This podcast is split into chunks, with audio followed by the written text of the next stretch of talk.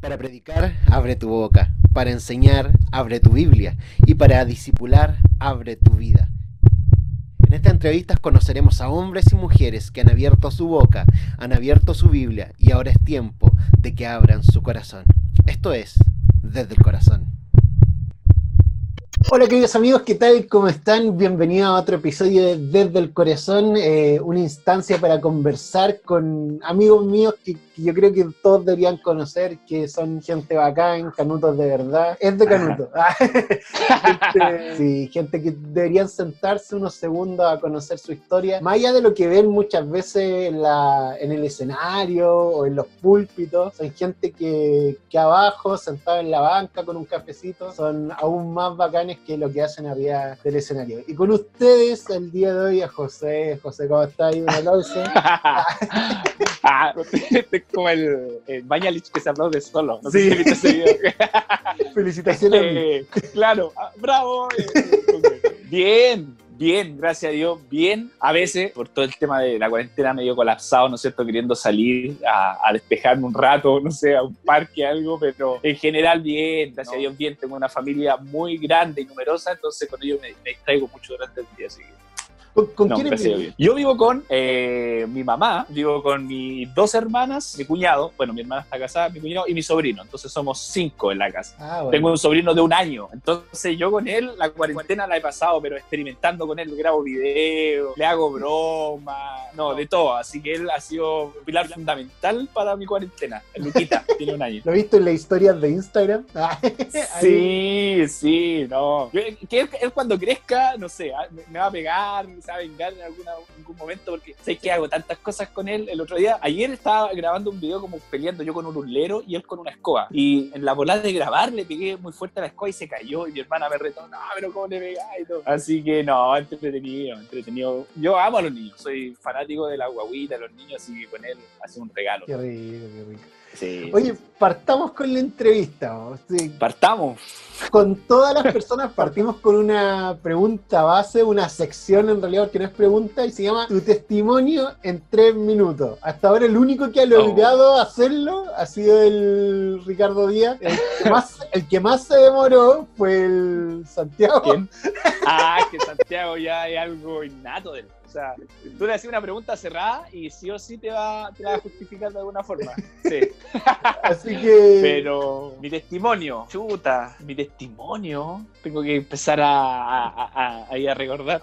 No, pero mira, partiendo de la base que yo nací en una familia cristiana. ¿Ya? Yo, yo vengo de una familia cristiana de pastores, entonces como bien arraigada la responsabilidad de la iglesia, el compromiso con la congregación, con la comunidad. Uh, entonces no podría decir que, que, que, que no conocía a, a Dios en, un, en, en, una etapa de mi vida, ¿ya? No, no, no, como que no. Y siempre he pensado eso, siempre, bueno, ahora no tanto, pero cuando era más adolescente decía, pero ¿qué historia tengo que contar yo? Si yo he sido santo toda mi vida. No, no, no, no santo, pero ya, qué tanto? No, pero siempre estaba ligado a la iglesia. Y claro, siempre que yo escuchaba amigos diciendo, oye, no sé, yo estuve en la droga, en el alcohol, lo que sé yo, me alejado y todo el tema, y yo decía, pucha, yo, yo qué tengo que contar, qué tengo que decir. Pero siempre, siempre hay un proceso en la vida de uno, que hay un antes y un después, ¿no es cierto? Siempre hay un momento que uno dice, bueno, tomo el compromiso. Y siempre que me hacen esta pregunta, me recuerdo un día muy especial que yo tuve con mi papá. Bueno, mi papá falleció hace tres años atrás más o menos. Yo cuando iba en iba a pasar a, de octavo a primero medio. ¿Qué edad tenía ahí? No sé. ¿Cuánto tiene uno? ¿14? 13, 13, ¿Me 14. 13, 13, 14. Yo me acuerdo de ese momento, eh, fue súper especial porque yo estaba postulando para entrar al Liceo Manuel Barro Borgoño y fui a dar la prueba porque ahí tenéis que entrar con prueba y, todo, y fui con mi papá. Termino de dar la prueba y, y, mi papá me va a buscar y todo y me lleva al Cerro Santa Lucía. Y tú cachai ese monumento que está en el Cerro Santa Lucía que es como un homenaje a los mártires de la fe que está ahí como a la mitad del cerro. Ah, ahí, no ahí,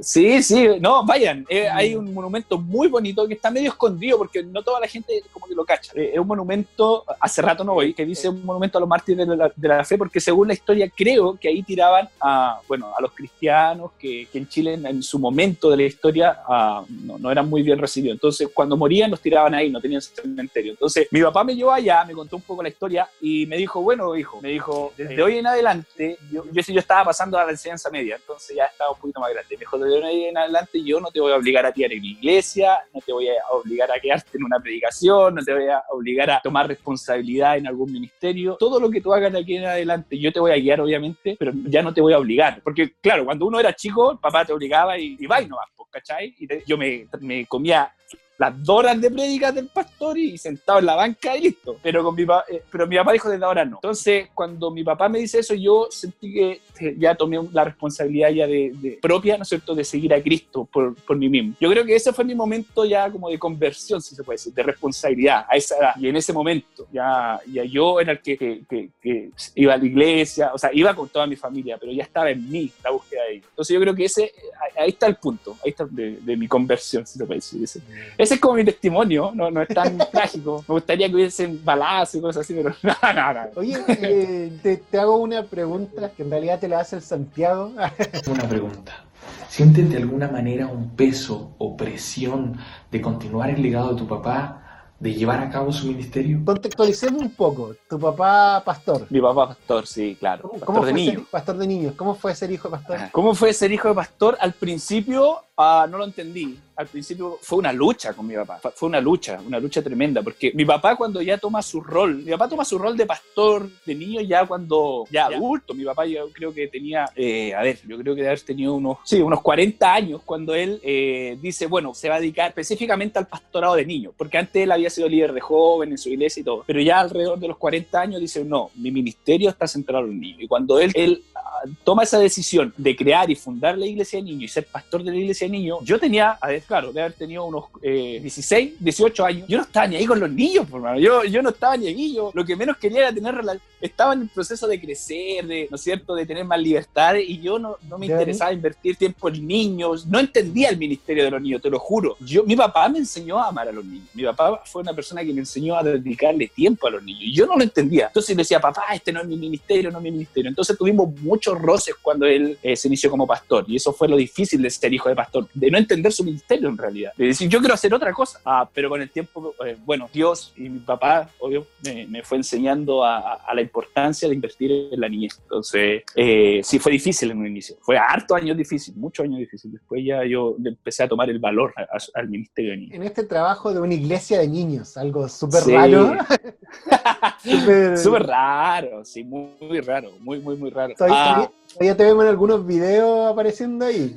Sí, sí. Ahora mi, mi, mi, mi trabajo en la iglesia de niños es más con, con los, eh, claro, adolescentes jóvenes que tienen entre 16, 17 años hasta los 20 más o menos. Ese es mi trabajo específico en la iglesia ahora. Pero la iglesia de niños, uh, como tú decís, eso es una iglesia para niños, es una iglesia para niños. Yo lo invito a los que están escuchando, van a escuchar esto, lo, lo invito a que vayan un día viernes a las 8. Nosotros lo hacemos en una sede social, no tenemos templo, no tenemos capilla, templo, iglesia, no, no tenemos. Nosotros lo hacemos en una sede social. Al principio también fue un cuestionamiento, decir, oye, pero ¿cómo en una sede social y todo? Pero siento que lo mejor que nos pudo pasar es haber estado una sede social, hermano. Lo mejor. ¿Por qué? Porque la gente no tiene prejuicios con una sede social. Y sobre todo en el tema muy delicado que es de los niños. ¿Tú cachai? Todo, todo este tema de los abusos, bueno, por parte de la Iglesia Católica ah, y toda la desconfianza de la gente a, a, a, la, a, la, Iglesia como institución con respecto a su labor con los niños. Entonces nosotros cuando empezamos con la sede social la gente no tenía, no tenía barreras, lo llevaba porque era una actividad para ellos al principio y después se dieron cuenta que éramos iglesia y ha sido de bendición. Yo creo que el 70% de los niños de la iglesia, sueño de niños, vienen de familias que no son cristianas. Y eso yo creo que es una gran labor. ¿Por qué? No, no, es, con el, no es con el afán de, comparar a iglesia ya más establecida, pero si tú te fijas en una escuela dominical de cualquier iglesia, la gran mayoría de los niños son hijos de los que van a la iglesia, del papá que está escuchando la prédica, ¿no es cierto? Al hijo que llegan a la escuela dominical. Aquí es todo lo contrario, la gran mayoría de los niños no son de familias cristianas y es un, un trabajo potente porque hemos visto cómo familias han sido transformadas a través de los niños. En estos 11 años ya de ministerio, hemos visto cómo familias realmente Dios ha transformado familia entera por los niños. Entonces es un trabajo espectacular. Llevamos tres generaciones. El niño que llegó con 14 años ahora tiene 25. Entonces, oh, una, ha sido un descubrir de trabajar con ellos. Han estado todo este proceso con nosotros. Entonces, mi hermana mayor está tomando a esos de la primera generación, yo estoy tomando a la, de la segunda generación que tiene 17, 18 años, y mi mamá con otro equipo está tomando a los más pequeños. Entonces, la iglesia de niños ya lleva tres generaciones y un trabajo, pero muy, muy, muy, muy bonito. Y bueno, cansador también. Sí, sí, harto tiempo. Sí, harto tiempo. Ahora va la pregunta. ya, dale. Eh, con este contexto, ¿has sentido después del fallecimiento de tu padre el peso o, o la obligación de seguir su ministerio? Sí, sí, sí. Absolutamente, absolutamente. Después de que mi papá falleció, sin mentirte, una de las cosas que yo me preguntaba, y mi hermana también, mi hermana mayor está muy metida en la iglesia de niños, muy comprometida, nos preguntábamos, ¿cómo lo hacía, loco? ¿Cómo lo hacía mi papá? Te lo juro, porque mi papá, mi papá nunca fue pastor a tiempo completo, nunca fue mm. pastor, porque no tuvo la posibilidad, él tenía que trabajar, tenía tres hijos en la universidad, estaba yo estudiando en la universidad, mis dos hermanas en la universidad, gracias a Dios tuvimos las becas y todo el tema, pero había que pagar igual, entonces mi papá siempre tuvo un trabajo a tiempo completo, ¿cachai? Y los niños no diezman, no ofrendan. Y, lo mismo, y es verdad, es verdad, lujo, es verdad. nuestra ofrenda, a, mí no, no, no, me da cosa decirlo ni nada, somos súper transparentes, pero nuestra ofrenda de los días viernes son máximo 5 lucas, ¿cachai? A, nivel de niño, lo, grande igual aportamos, a nivel de niños son como ¿qué 5 5 lucas? Entonces, mi papá tenía que trabajar y trabajó siempre. Yo creo que uno de los grandes sueños de mi papá que no pudo lograr fue eh, trabajar a tiempo completo eh, para la iglesia de niños. Bueno, y, es un sueño que estoy trabajando yo ahora, que también lo estoy proyectando para el día de mañana hacerlo yo. Pero sí, sí le tomé el peso al pastorado, y al pastorado de niños, le tomé el peso. Porque, mira, la iglesia de niños no es una escuela dominical. Y no, es que esté atacando a las escuelas dominicales, porque ah, pero muchas veces la escuela dominical es un estudio bíblico, no sé, la historia de Sansón, la historia de David, la, la, iglesia de niños pastorea a niños. Mi papá era un pastor de niños. Mi papá eh, visitaba, salía con los niños, iba a tomar once con niños, con su familia familia. Ah, había un niño, yo me acuerdo, que era muy, muy revoltoso y él no podía quedarse quieto, no podía quedarse quieto, no podía quedarse quieto. Mi papá lo tomó única y exclusivamente a él y le dedicaba todo el día sábado a ese niño. Iba a la feria a comprar con él, le enseñaba y estaba con él. Entonces, le tomé el peso, loco. era yo mismo. No, pero le tomé el peso al, al, al, pastorado de, de, la iglesia. Mucho tiempo que hay que invertir, mucho tiempo. Los ah. niños se apegan mucho a uno y sí, sí, hasta oración también, porque vienen de familias que no son cristianas, entonces no, tienen todo un mundo detrás que, que constantemente lo, lo, atormenta un poco a la niñez, sobre todo aquí en la población. Pero sí, es una responsabilidad muy, muy grande. ¿En qué, ¿En qué, lugar de Santiago está esto? En Ñuñoa, en Ñuñoa. Siempre, mira, siempre yo digo vivo en Ñuñoa y todo como, ah, Ñuñoa. sí, vivo en Ñuñoa, pero vivo en la única población que tiene Ñuñoa, que es la población Ezequiel González Cortés. En esa población, en la sede social. Ahí estamos nosotros ya hace 11 años trabajando. Sí. Es importante, a mí me gusta mucho conversar estas cosas porque es parte del, del por detrás que nadie conoce o muy pocos de los que pasan en el en el de Canuto podrían verlo. Es decir, eh, tienen un ministerio, tienen trabajo por detrás y tienen participación en iglesia local, que es importantísimo. Claro, sí. De hecho, la iglesia de niños nació antes que la página del de Canuto, entonces una mayor importancia, para mí tiene una mayor importancia que la página todo el rato. Segunda instancia, segunda pregunta. Eh, ¿Qué es lo que más, más te gusta de ti? Lo que más me gusta de mí. ¿Y, qué, es lo que menos te gusta de ti? Te hago, las dos preguntas. ¿Qué es lo que más? Lo que, a ver, siempre uno, es, es complicado cuando te parten con la pregunta ¿qué es lo que más te gusta? Porque uno está siempre acostumbrado a ver lo peor de uno, ¿no es cierto?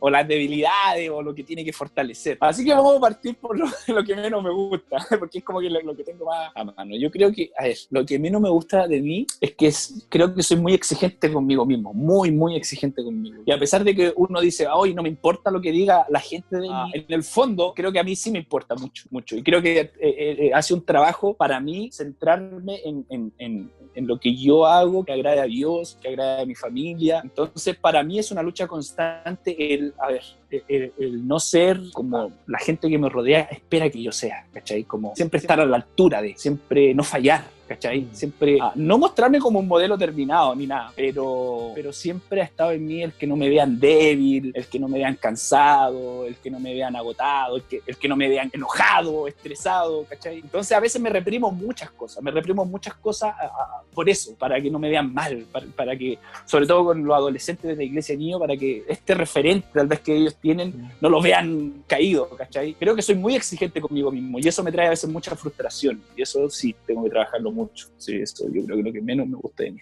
lo que más me gusta... Eh, a ver, lo que más me gusta es, eh, yo creo que es la actitud de aprender. Siento que eso lo aprendí mucho de mi papá, mucho, mucho. Mi papá tenía 45 años y seguía estudiando en el seminario, con profesores que yo le decía, papá, ¿tú, tú podías darle clase a ese profesor? Le decía, ¿por qué más? Porque mi papá se inscribía a todo. Mi papá, había, había capacitación para algo, iba, había algo de, la, niñez, cualquier cosa de la niñez, iba, pagaba, pagaba su entrada, sus materiales. Y siendo que yo, de cierta forma, uno dice, pero papá, a lo mejor nosotros tenemos más experiencia que ellos, tal vez yo, nosotros deberíamos enseñarle a ellos. Mi papá, no, mi papá aprendía mucho, mi papá era mucho de, de no solamente ir a su iglesia, sino, sino, también escuchar predicaciones durante la semana. Entonces creo que una de las cosas que yo aprendí de él es eh, la constante actitud de nutrirme, de nutrirme, de aprender, de, de, de, desaprender también, para aprender algo nuevo, ¿cachai? De no creer que me la sé toda, que si hay algo que me pueda aportar, tenerlo, tomarlo a mano. Entonces la actitud constante de ir aprendiendo de las personas, del ministerio, creo que eso me gusta mucho de mí. No soy alguien que, que diga, no, lo sé, ¿cachai? Yo lo sé y tú no tienes nada que enseñarme. Siempre trato de estar pendiente de qué puedo aprender de cualquier persona o de cualquier ministerio. Eso yo creo que me gusta de mí. ¿Y qué es lo que más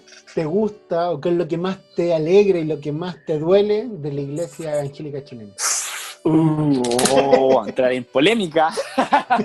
a ver, lo que más me duele de la iglesia evangélica chilena, creo que son muchos, muchos, o sea, no, no es por generalizar a toda la iglesia, uh, no, uno no puede generalizar, pero sí he escuchado muchos temas de, de abuso de poder, de, de, la jerarquía, la jerarquización de la iglesia, los cargos, ¿no es cierto? Los altos cargos que ocupan muchas personas y en base a eso eh, se dan, la, se dan, ¿no es cierto?, la licencia de ocupar un púlpito para tratar mal a, tratar, tratar mal a alguien, para denigrarlo, para eh, decir una palabra despectiva sobre ah, Tuve una experiencia, tuve una experiencia que una vez me pasó que fui a una iglesia y una persona por su rol de predicador eh, ¿no es cierto?, referente y todo, se tomó la licencia de hablar mal de alguien eh, por, por, por un punto X que falló, y por, por, algo falló esa persona, pero se, tomó la atribución de decirlo en público y, y casi condenarlo, crucificarlo. Y esos, hermanos, te digo, yo me paré y me fui, loco, porque no, no lo pude soportar. Entonces creo que cuando, cuando la gente,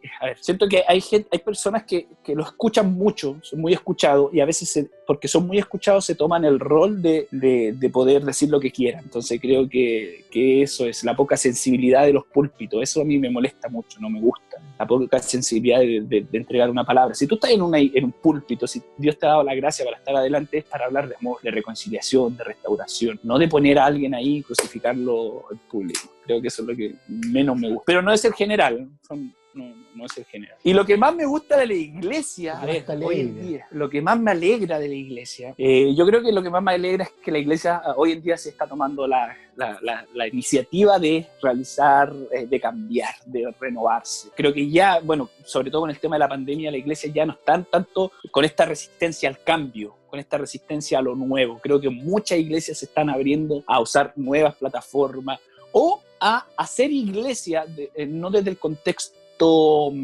templocéntrico, ¿ya? Mm. Creo que he visto muchos ministerios que se han abierto al tema templocéntrico, sino que eh, ya han, han, sido iglesias como esta primera iglesia, ¿no es cierto?, más cercana, más social. Me gusta mucho que hay iglesias que se están ah, eh, tomando la responsabilidad social de su comunidad, que se están dando cuenta que no es, un, eh, no es un, algo aparte de, de, la comunidad, de la sociedad, sino que están siendo parte de, en, algunas, en algunos sectores, ¿no es cierto?, con los niños, con los abuelos, con los más necesitados. Eso me alegra de la iglesia, me alegra mucho.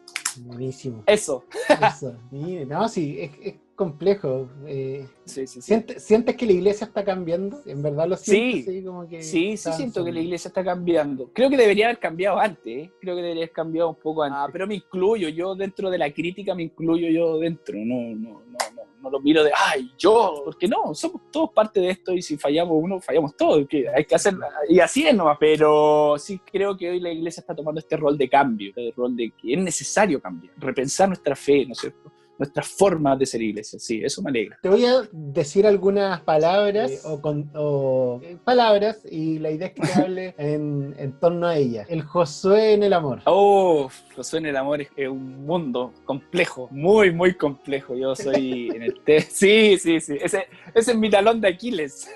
sí, siento que soy yo. No, no, no estoy hablando de, de, de, de la otra parte. Yo siento que tengo muchas complejidades con el tema de y no, no, no me cuesta, no, no me da vergüenza decirlo, no me cuesta. Pero sí, soy mundo a veces dentro del tema del amor. No sé por qué, no sé por qué, pero sí, me cuesta un poco eso. El recibir y entregar amor es algo que tengo que, trabajar mucho. El Josué en la espiritualidad. En la espiritualidad, eh, sí, yo creo que ahí muy, muy activo y muy pendiente de lo que pasa a mi alrededor. Yo trato de vivir mi espiritualidad no en la iglesia, no en el culto, no en una canción. He aprendido, hay un autor muy bueno que si después se me da la oportunidad de hablar de ese autor, tiene un libro que se llama Espiritualidad y ese libro a mí me sirvió mucho para darme cuenta que la espiritualidad del cristiano se basa holísticamente en su vida, en su vida en general, con su familia.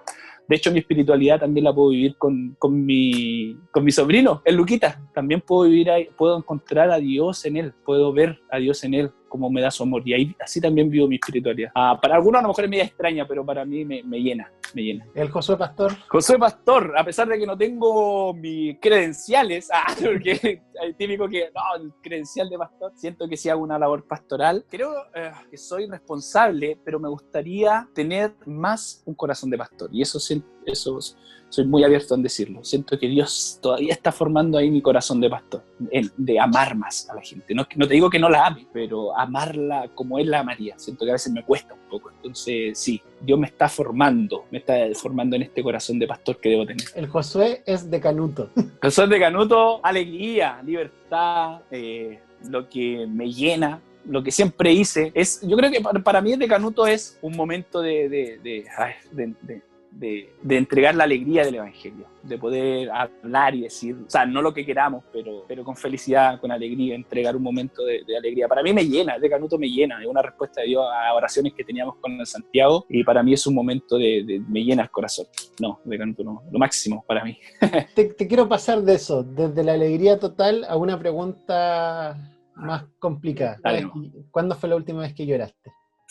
Ah, La última vez que lloré, mira, no me acuerdo muy bien, tendría que pensarlo. Yo soy muy malo para llorar, muy malo para llorar, malísimo, malísimo. De hecho, ah, eh, bueno, con el tema de mi papá, de su funeral, creo que en su funeral, creo que no lloré. Lloré cuando llegué a la casa, ahí ya como que exploté. En, ese momento no, yo soy muy malo para llorar. Pero la última vez que lloré en su presencia, ah, Ah, claro, es que creo, hay dos tipos de llanto. Cuando uno no siente esa emoción, que Dios, ¿no es cierto? ahí puedes sentir su presencia, pero un, llanto así como más humano, si se puede decir. Creo que la última vez que lloré así con Tuti, con Tuti, con Tuti, sí, fue cuando mi papá falleció. Cuando llegué a la casa después de su funeral, ah, solté todo. solté todo.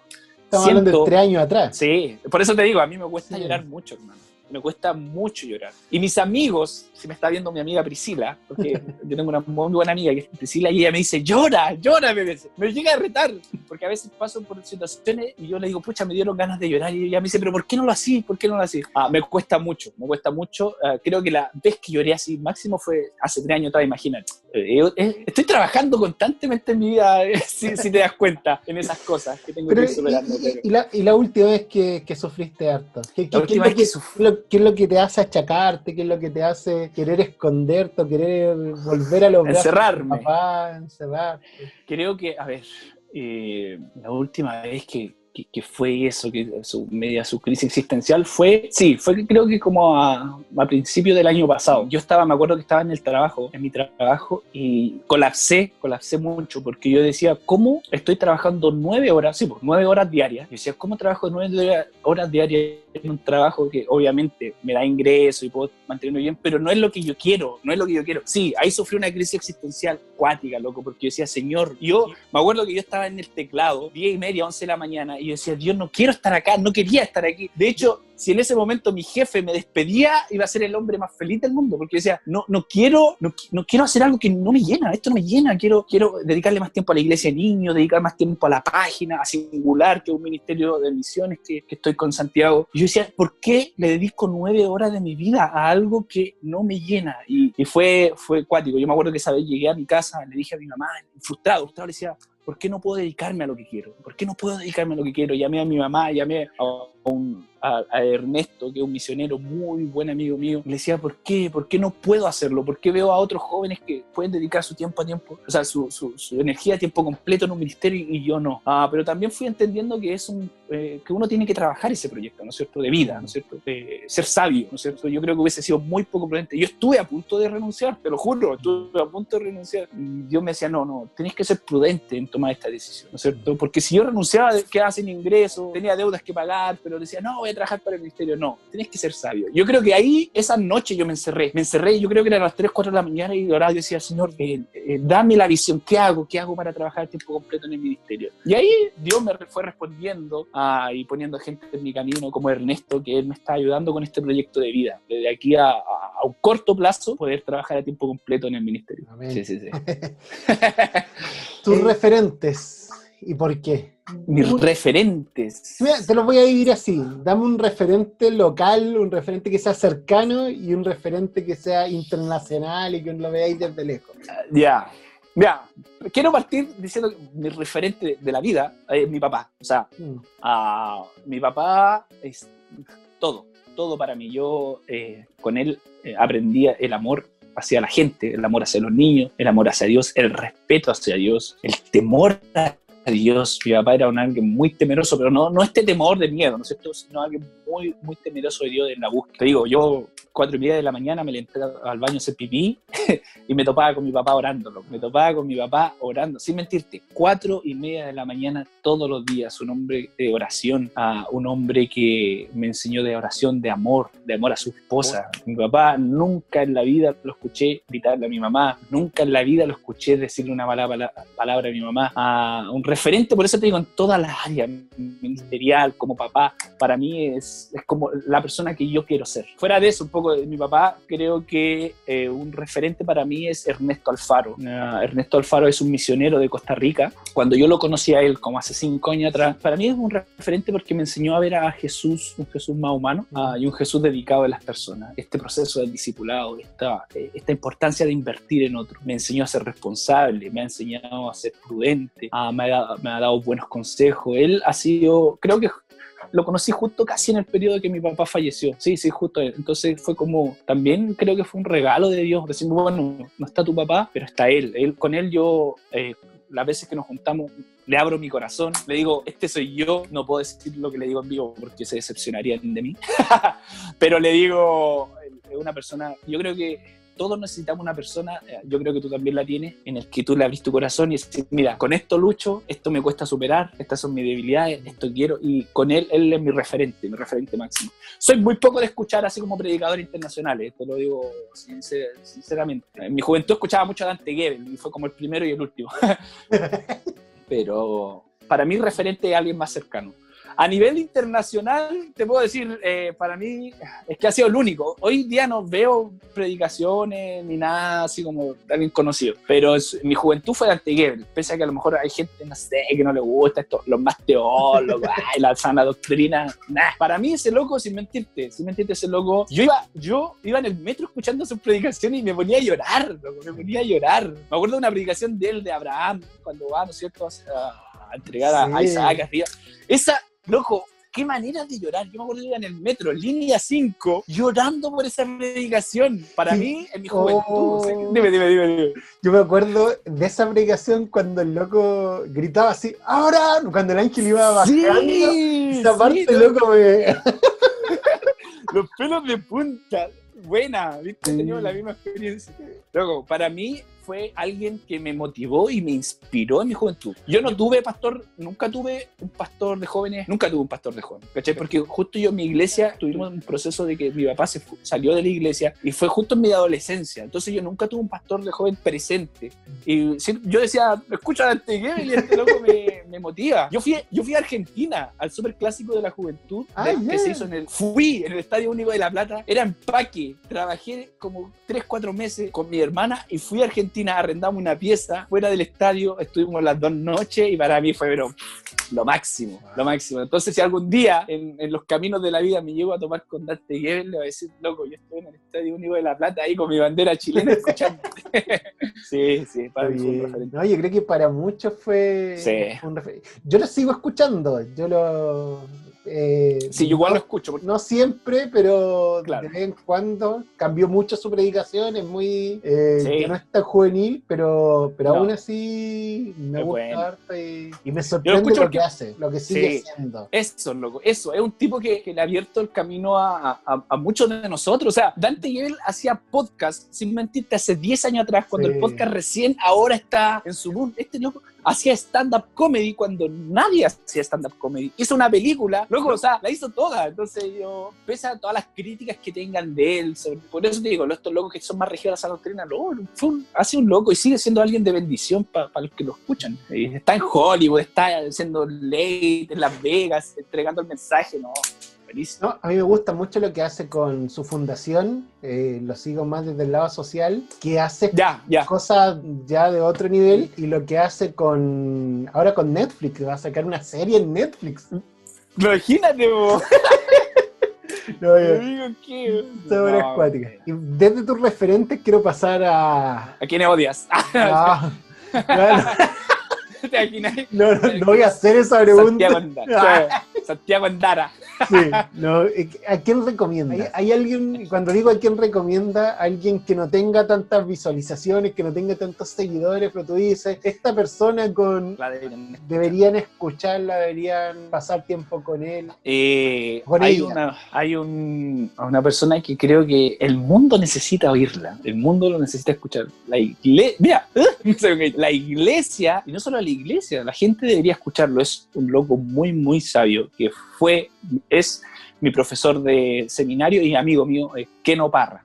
Keno Parra, yo creo que tú lo, tú lo cachas, el Keno Parra. Keno Parra es un. Nunca he conversado con él, en verdad. No, ni siquiera, un poquito, pero lo sigo en Instagram y, he visto de sus libros todo y creo que un loco. Pendiente de que tú creas o cómo creas en el infierno después de esta vida como un lugar de fuego y infierno eh, y eterno el infierno también se vive en esta vida. Y es ahí donde yo un poquitito quería llegar porque el, infierno lo vive, el infierno lo vive una mujer violada. El infierno lo vive un niño o una niña eh, abusado sexualmente. Es un loco muy bueno que yo digo, lamentablemente no, no, ha, tenido un poco esta tribuna de ser escuchado más ampliamente. La va a tener, estoy seguro que la va a tener, la va a tener. Pero él es un tipo muy sabio que tiene mucho que decir. Escribió un libro que se llama Leyendo a Jesús desde el dolor. Y es un libro ah, de el que lo lee le da un golpe anímico para seguir adelante frente a todas las circunstancias de la vida. Él toma un pasaje bíblico, da el trasfondo y cómo Jesús responde al dolor de la persona. Ah, no, es buenísimo.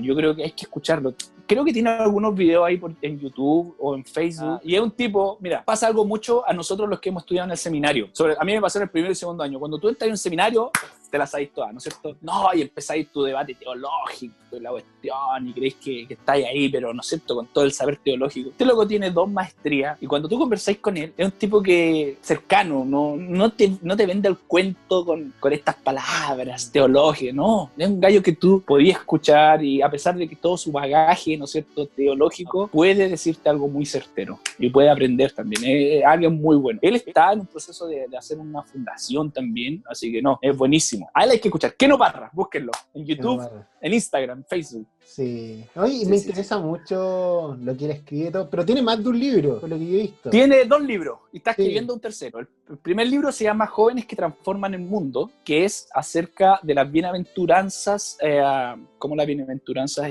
son el carácter de un joven cristiano. Y el segundo es Leyendo a Jesús desde el dolor, que recopila diferentes historias bíblicas y cómo Jesús responde al dolor de esa gente. Y creo que el tercero que está escribiendo es acerca de la masculinidad. No, escribe como de feminismo, porque él es, de esta postura que feminismo debería escribir una mujer. Eh, pero él habla como de, la masculinidad, cómo nosotros podemos cambiar, pero desde la masculinidad, ¿cachai? Eh, no, es buenísimo y es un tipo muy, muy capo, así que eh, véanlo, escúchenlo. Y amigo mío, gracias a Dios. Eso es lo bueno. No, bien, bien. Frente a esta recomendación de, de esta persona que, que es bien importante. ¿Qué es lo que tú buscas en una persona que, y es la última pregunta, ¿qué es lo que tú buscas en una persona para decir esta es una persona que, que debería ser escuchada? ¿Cuáles son los principios, las cosas Mis criterios, claro. De hecho, yo siempre yo converso esto con mi mamá porque mi mamá pone YouTube y pone al predicador que le salga, pa. Entonces, fue un tema de discusión mucho que decía, mamá, tú tienes que saber escuchar, no, no, no digerir todo lo que.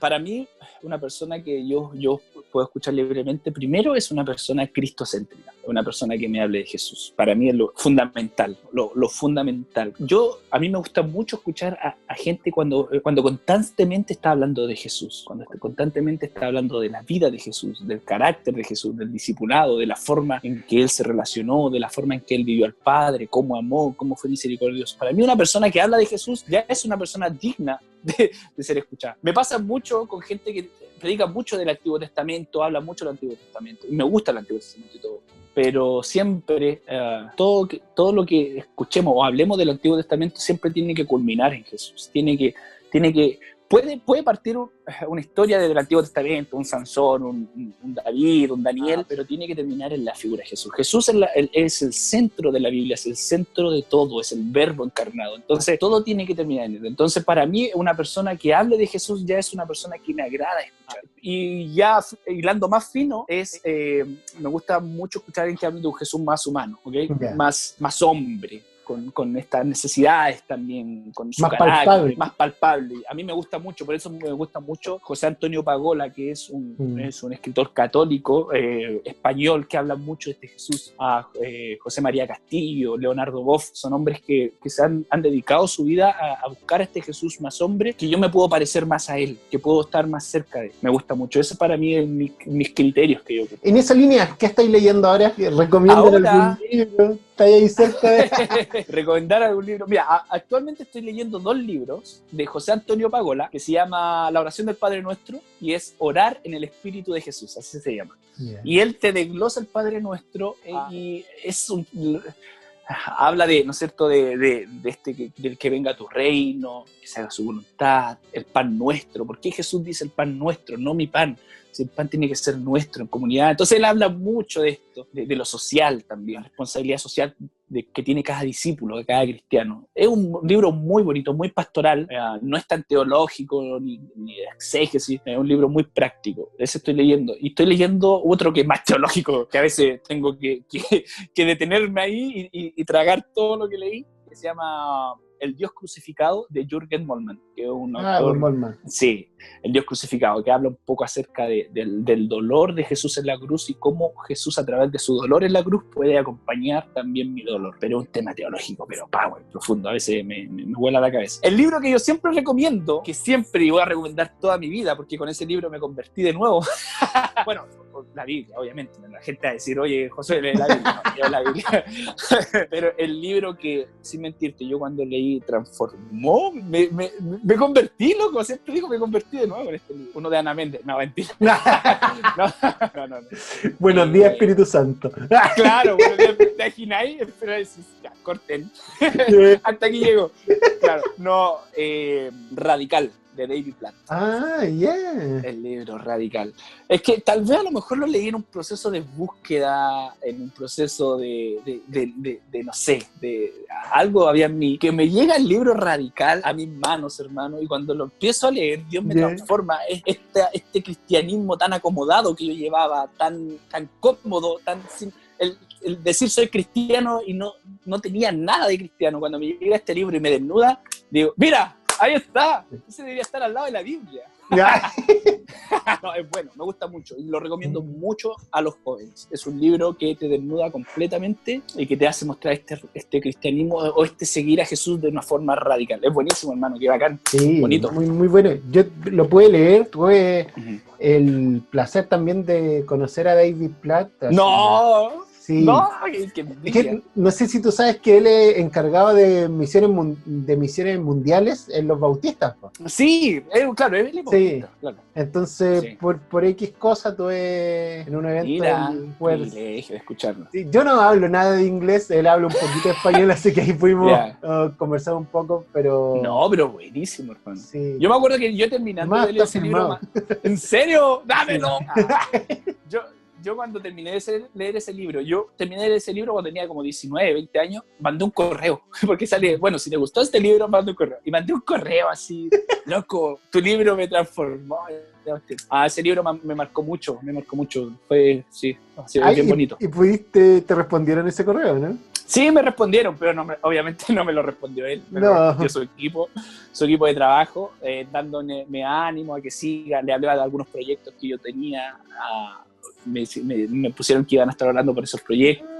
Así que no, bien, me respondieron rápido, no, es bueno, lean el libro, es muy bonito, muy bonito el libro. Buenísimo. última cosa para terminar ahora sí, José, ah. tienes un par de minutos para mirar a la cámara y decir un mensaje directo al corazón para, para los jóvenes y jovencitas que te pueden estar escuchando. Mira, dentro de tantos mensajes que los invaden, y está bien, que reciben los jóvenes, ¿no es cierto?, en sus cultos, en sus reuniones por Zoom ahora, en una predicación, en, un, en, un, en una canción, eh, reciben constantemente mensajes. Ah, si algo yo pudiera aportar y decirle a, los jóvenes es el centro de todo lo que hacen, el centro de todo, sea lo que sea, puede ser algo muy tradicional, no sé, algo muy viola o algo muy extravagante a lo lleve, pero todo lo que hagan, sean para formar y hacer discípulos, para alcanzar a otros. Creo que ese ha sido el filtro de mi vida hace ya harto años atrás. Todo lo que hago, pasarlo por el filtro de Mateo 28, 19, el ir y hacer discípulos. Lo que yo hago está alcanzando a otro para que otro pueda conocer a Jesús. Si es así, perfecto. Denle, chiquillos, denle. La otra vez me preguntaba unos chiquillos en, el, en, el, en, las transmisiones por live que hacemos con el Santiago y un chiquillo nos decía, oye, eh, mi iglesia no me ha, no me han dado la oportunidad de, de servir. Y yo le decía, pucha, qué, qué bajas expectativas tener, loco, qué bajas expectativas tener de, por tocar un instrumento, por predicar, no. Tenemos tantas cosas para, para que la gente conozca de Cristo, de formar discípulos, de predicar, de alcanzar a otro. Todo lo que hagas a veces puede ser un disparate. Yo, a lo mejor cuando tenga 40, 50 años voy a ver a los cabros y decir, loco, ¿qué están haciendo? Pero todo lo que hagas, todo lo que hagas, eh, que sea para alcanzar a otro, que sea para que otro pueda conocer de Cristo lo que sea, TikToker, ah. YouTuber, gamer, cosplayer, qué sé yo, todo lo que sea es para que otro pueda conocer de Jesús. De esa forma estamos cumpliendo la gran comisión. La gran comisión no es a prestar un servicio en la iglesia, porque eso fue también mucha mi confusión en mi juventud. Yo creía que si predicaba lo más que podía, Dios me estaba usando. Y cuando Dios me pega el golpe y me dice, ¿cuántos discípulos o cuántas personas invertiste en todo este año? Cero. Y ahí Dios me, me da un golpe en la cara y me dice, entonces no estás haciendo nada. Forma discípulo, invierte tiempo en otro. Así que hagan eso. Ese es mi mensaje para los jóvenes, para los que quieren ser utilizados por Dios, quieren, ser, eh, quieren que Dios ah, haga algo en ellos, busquen en quién invertir tiempo. Ah, en quién eh, formar discípulos. El resultado natural de un discípulo es hacer más discípulos. Así que eso, eso hermano. Quiero una pregunta más, aprovechando el tiempo. Quizás, quizás muchos te van a escuchar directamente por la volada desde Canuto, por de, ser influencer, entre comillas. yo le diría a esos cabros que, están buscando ser influencer, que están buscando generar ah, contenido. claro. más de alguno se metió a este video a escuchar por eso. Claro, es verdad. Ah, de hecho, ah, me lo han preguntado. Un chiquillo en una historia me dice, oye, quiero ser comunicador cristiano dame el primer paso que tengo que hacer. Y yo estaba, ¿qué, ¿qué, debo hacer? ¿Qué es lo primero que debo hacer? ¿Trabajar mi voz o qué sé yo? No sé. Siete pasos para ser ah. comunicador cristiano. ¿Te imaginas? Iba a escribir un libro, como el Carol Dance, que sacó un libro así como del éxito, una cuestión así, ¿cachaste? Una bola así. Mira, puede sonar a lo mejor, claro, por, por degenerado. Puede, puede sonar a lo mejor, no, sé si pesado, pero puede sonar medio, no sé, yo creo que ah, no hacer contenido cristiano. Eh, creo que estamos, hay muchos chiquillos con mucho talento, loco. Yo siempre digo esto en Santiago, creo que hay, hay locos que son a lo mejor más chistosos que nosotros, que a lo mejor pueden hacer stand-up mejor que nosotros. ¿Por qué no lo dedican o lo invierten en un contenido que no sea única y exclusivamente para los cristianos? A todos estos chicos que se quieren ser comunicadores, influencers, háganlo para, para gente que no sea, no necesariamente para el público cristiano. Por eso me gusta mucho, no sé si tú cachai los aventuranzas. Sí. Ah, estos chiquillos hacen estos videos, estos songran que se llaman, ¿no es cierto? Una música de un minuto en Instagram. Y ellos no suben contenido únicamente para cristianos. Ellos son cristianos, pero suben contenido chistoso y todo. Y él en sus conversaciones con los más cercanos pueden decir, mira, yo soy cristiano, sigo a Jesús, vivo de esta forma. Pero eso lo pudieron hacer gracias a que su contenido salió del, del espectro canuto, ¿cachai? Lo pudieron tirar afuera. Entonces mi consejo es para estos chicos que quieren ser influencers, comunicadores, rompanse la cabeza pensando en qué contenido puedo hacer, pero que no sea únicamente para cristianos. Y bueno, de calidad, inviertan, capacítense. Ah, creo que ese podría ser, ese es mi consejo. Y ser influencer, eh, creo que esa palabra igual está muy, muy, muy trillada, ¿cachai? Yo sinceramente no me considero influencer. Creo que que, las, que personas que fueron influencers e influenciaron en la sociedad, pero así forma bueno, fue Jesús, pero yo digo personajes como Martin Luther King, Gandhi, eh, Martín Lutero, a personas que realmente con su vida influenciaron a otros. Si yo puedo influenciar a uno para que ese uno pueda alcanzar a mucho, bacán. Para mí es un éxito. Sí, en cierto ah, sentido pero se, eso. se, ha desvirtuado esa palabra. Influencer ahora es el TikToker que baila lindo, pero no necesariamente el que está cambiando la sociedad de verdad. Y el que influye, el que influye, porque influir es que, es que tu vida, ¿no es cierto?, sea, eh, choque tanto en una persona o tu forma de ser eh, impacte tanto a alguien que esa persona decida seguir a lo mejor lo que tú estás haciendo. Entonces, una cosa es que tengas muchos seguidores, una cosa es tener muchos seguidores y otra cosa es cuánto realmente estoy influenciando, ¿cachai? Mm. Porque puedo tener 40 mil seguidores y no estoy influenciando en nada, ¿cachai? Por eso es, eh, hay una frase que, escuché de un autor que dice, es mejor ser una persona, es, ah. mejor ser una persona a quien sea bueno conocer que ser conocido, algo así era, ¿no es cierto? Mm. Eh, eh, es mejor ser alguien digno de ser conocer que, ser ya alguien conocido así ya, ¿no es cierto? Muy, muy abiertamente. Entonces sí, esa palabra influencer ya como que se está usando mucho.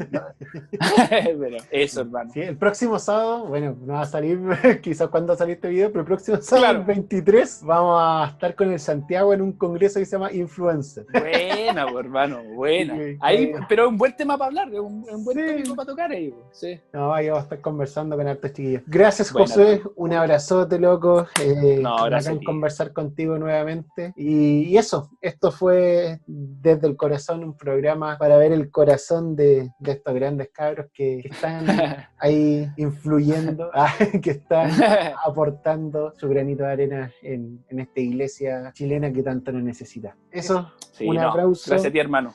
Bravo, como Mañalich. y esto es desde el corazón. Desde el corazón.